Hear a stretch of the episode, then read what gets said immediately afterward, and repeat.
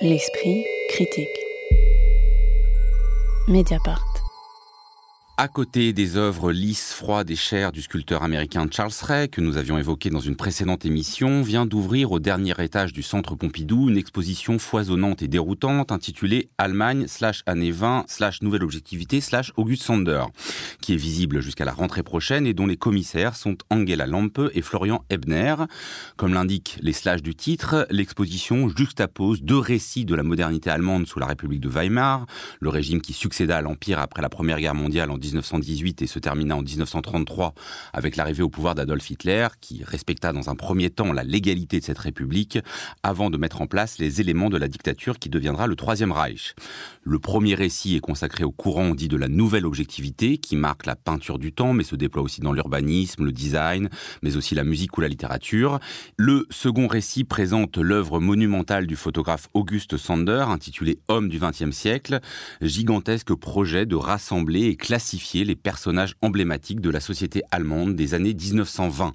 Sans doute euh, faut-il commencer avec cela, euh, Magali Sauvage. On entre en effet dans un espace d'exposition, mais c'est comme si cet espace et les parcours se dédoublaient, comme si on visitait en réalisait deux expositions qui s'entrecroisent sans cesse, ce qui peut être assez déroutant, mais qui reste très cohérent, non? Alors oui, effectivement, il y a une certaine cohérence, en tout cas dans les thématiques. Alors après, comme vous le disiez, euh, ces slash du titre sont quand même très perturbants, et je pense que pour le public qui arrive devant le centre Pompidou et qui voit l'affiche avec ces quatre titres, euh, moi je pensais qu'il y avait quatre expositions en fait au début. Euh, alors que je pense que si on l'avait appelé Allemagne année 20, tout était englobé là-dedans. Alors, d'après ce que j'ai compris, euh, on a eu du mal à s'entendre au centre Pompidou entre le département photo et le département art moderne pour se mettre d'accord si on faisait deux expos deux en une, etc. Mais en tout cas, ce qui est assez réussi, c'est cette espèce de tranchée, en fait, au milieu de l'exposition dans laquelle vous avez ces photos d'Auguste Sander qui montrent euh, les Allemands et Allemandes de, des années 20 et 30. Mais le problème, c'est que juste dans le parcours, enfin, pour commencer par le parcours de l'exposition, on a tendance, du coup, à traverser ces salles et que, bon, moi, moi-même, je me suis perdue. Il a fallu que je revienne en arrière. Bon, ce qui n'était pas désagréable parce que faut dire aussi que c'est une exposition quand même passionnante avec des œuvres euh, vraiment magnifiques qu'on a très peu vu en France. Et donc, c'est finalement pas forcément un problème si on a du temps et si, voilà, si la matière nous intéresse. Mais je pense que pour certains spectateurs, euh, certains visiteurs, ça peut être très perturbant euh, comme parcours. Par contre, le propos scientifique, je trouve, reste tenu quand même. C'est-à-dire qu'en fait, euh, on comprend très bien cette idée, cette tension qui est mise en exergue dès le départ entre la déshumanisation, donc avec la tête mécanique de Raoul Haussmann, et l'expressionnisme, donc avec voilà cette idée de se débarrasser assez de, l'expressionnisme après la boucherie hein, de la Première Guerre mondiale et de revenir à quelque chose de plus systématique. Et c'est ce que fait Auguste Sander justement dans, ses photographies. Alors effectivement, encore un mot peut-être de cette scénographie avant qu'on rentre dans ce qu'est la nouvelle objectivité, le travail d'Auguste Sander. Lina Jeanne, vous, comment vous êtes entrée dans cette expression qui effectivement peut troubler, mais euh, dont la force est peut-être, même si ça, ça l'origine est peut-être juste des, des, des, des, conflits entre les départements du centre Pompidou, euh, donne quelque chose d'assez surprenant. Ce que j'ai trouvé assez euh, réussi, en fait, c'est la manière dont ce second parcours qui est monographique s'imbrique parfaitement dans le parcours plus général. C'est-à-dire que c'est vraiment une exposition qui est pluridisciplinaire et on voit que dans le mouvement de la nouvelle objectivité, même si la peinture avait vraiment une place euh, prépondérante, il y avait également des, euh, des œuvres architecturales qui étaient représentées par des photographies et des maquettes, mais aussi des extraits de films, des extraits de musique.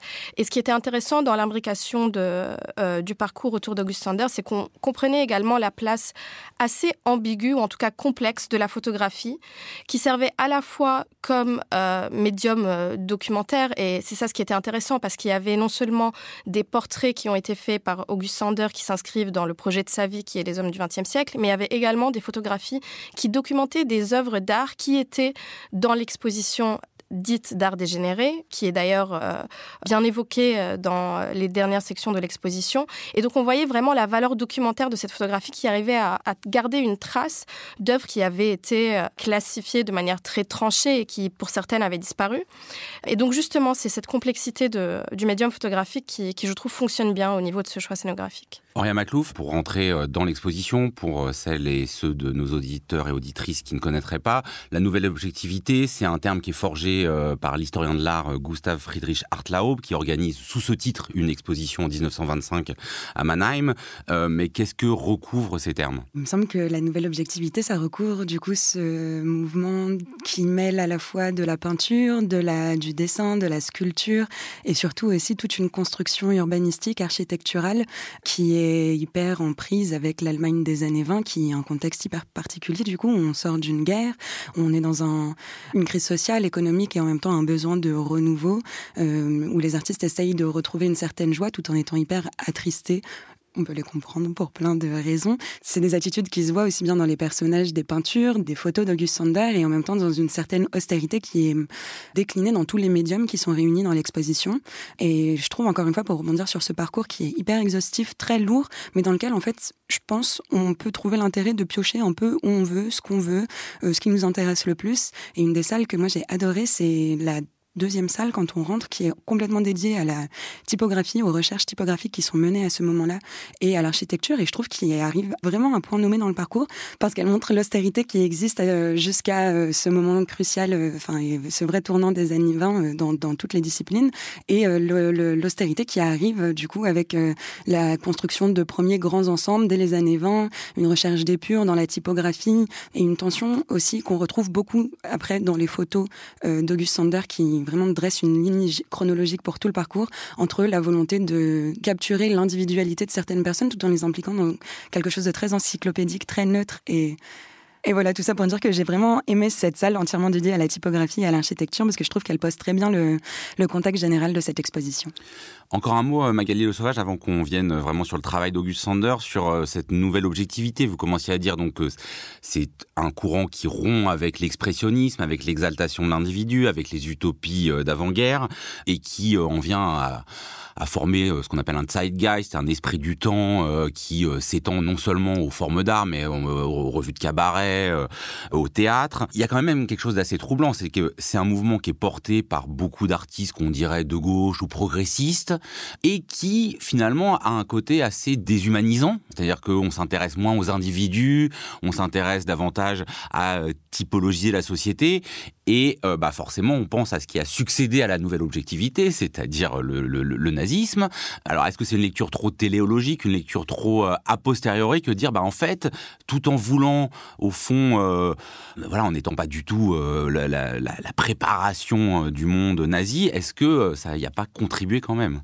Mais alors moi, c'est exactement à ça que j'ai pensé pendant toute l'exposition. C'est-à-dire, je me suis dit, bon, voilà, les gens qu'on voit ici photographiés, alors sans les mettre tous dans le même panier, mais ce sont les futurs nazis. Et les, gens qui sont euh, portraiturés, ce sont les futurs nazis, ou du moins, ils n'étaient pas tous euh, officiers SS, mais enfin, en tout cas, ils, ont euh, élu Hitler en 1933, donc démocratiquement hein, quand même. Euh, donc voilà, on a c'est cette population-là en fait qui va ensuite donner le nazisme et, la terreur qu'on sait.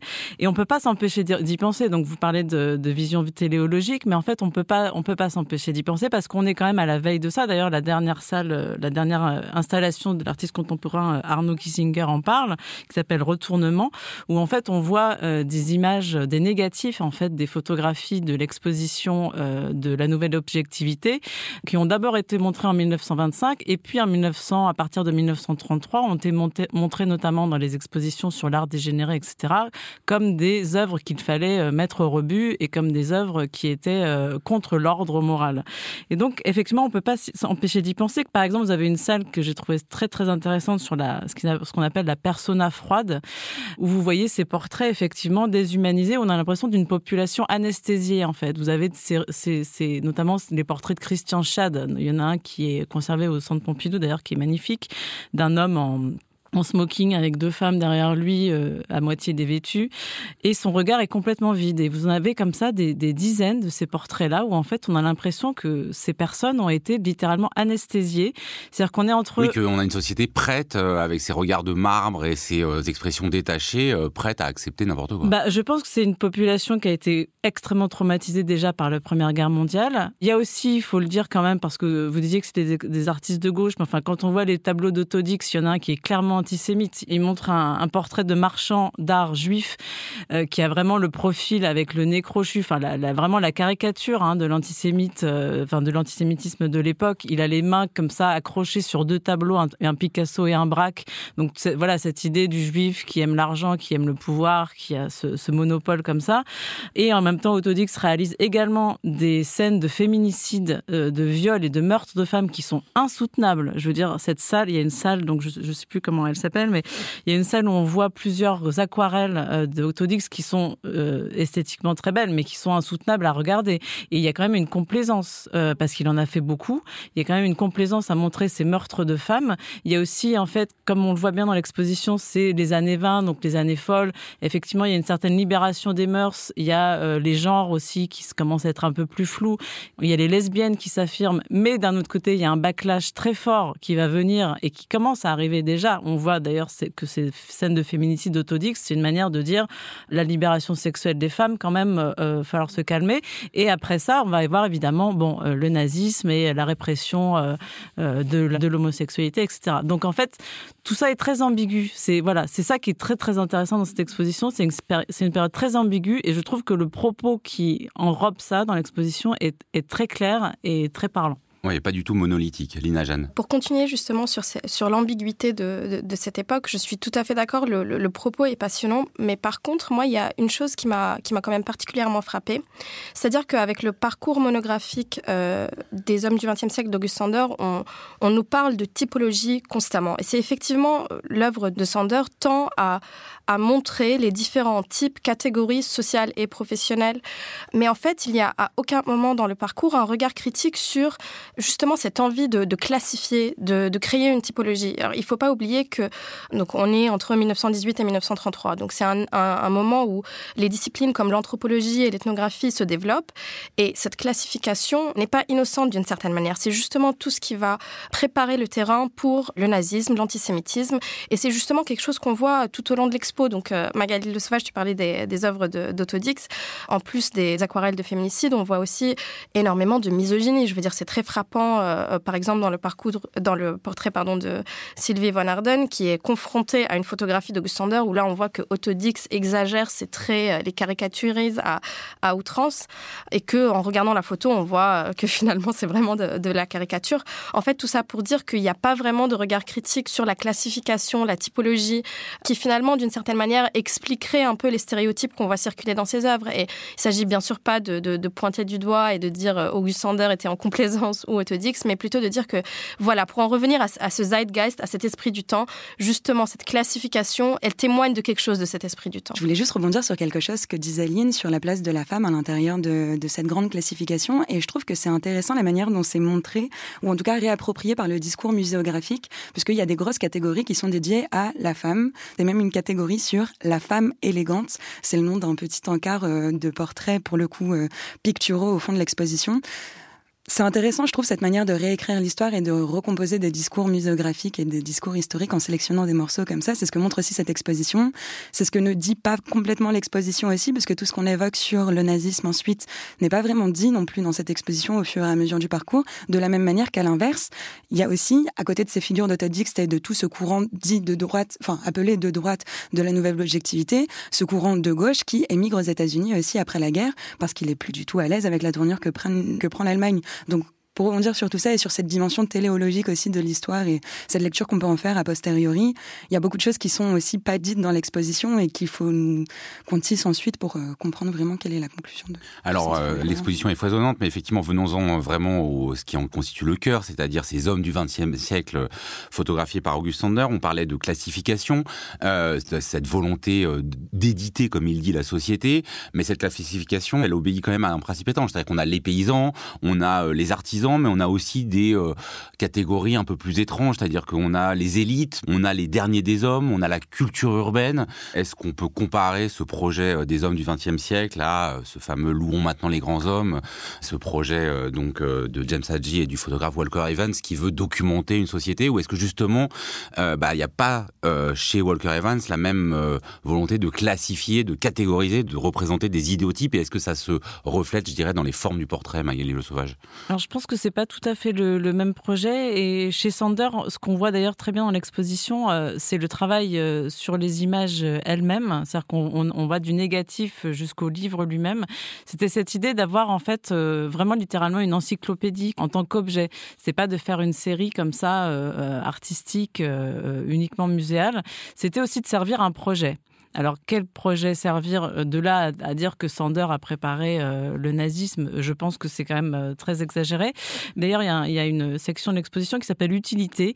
Il y a quand même cette idée que l'art doit être utile et que l'architecture, le design, tout doit être utile. Il y a quand même et la photographie aussi de Sander. Pour Evans, je pense que c'est qu'on est quand même dans une démarche plus subjective et artistique. Chez Sander, il y a quand même quelque chose, bah, justement, littéralement d'objectif. Il crée des stéréotypes en fait, et ça bon, ça peut paraître problématique après. Ce qui n'empêche pas, il faut aussi souligner la, qualité exceptionnelle de ces photographies quand même, qui sont des portraits magnifiques et, dont il manque les noms aussi. C'est-à-dire que ces personnes n'ont pas de nom, ces personnes n'ont pas d'histoire en fait. Euh, ils sont juste définis par leur statut social ou leur, euh, ou leur métier. Et comme vous disiez tout à l'heure, il y a, aussi... Euh, il y en a qui sont juste, par exemple, des pauvres. Voilà. Euh, ils n'ont même pas de métier, ils n'ont pas de euh, fonction. Euh, il y en a qui sont. Alors, on a à la fin d'ailleurs, on a quelques portraits de nazis. Hein. Il y a les national-socialistes. Oui, parce qu'il faut bien dire que c'est un projet inachevé que Sander a essayé après la guerre de voilà de, de parler des persécutés, de, de, de catégories du national-socialisme. Moi, j'ai quand même l'impression que cette dernière partie là, son style fonctionne plus trop parce qu'au fond, il a le monde a, a changé et lui, bah, il n'a pas changé son style et il y a quelque chose qui sonne faux, non, Lina Jeanne? Euh, oui, je suis. D'autant qu'il n'y a pas les exterminés, parce que forcément, on ne peut pas avoir cette catégorie.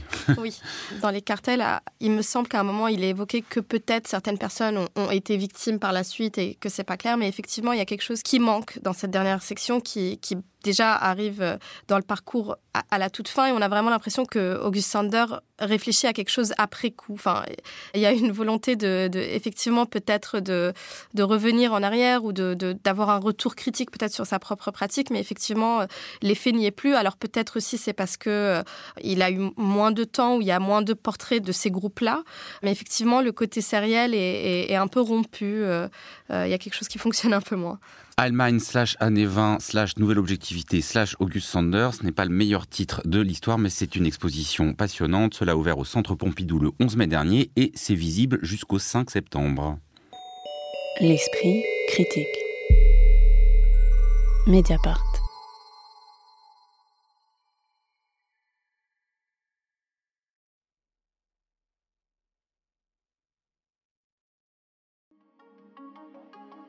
Pour ses 16 ans, Mediapart organise un festival au 104 à Paris. Venez rencontrer les équipes, poser vos questions, assister au débat et discuter du passé, du présent et du futur de notre journal 100% indépendant. Rendez-vous le samedi 16 mars de 11h à 19h au 104 à Paris. Entrée libre et gratuite. Plus d'infos sur mediapart.fr.